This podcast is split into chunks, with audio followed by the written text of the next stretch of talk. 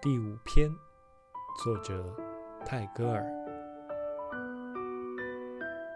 The mighty desert is burning for the love of a blade of grass, who shakes her head and laughs and flies away. 无垠的沙漠，热烈追求一叶绿草的爱。 他摇摇头，笑着飞开了。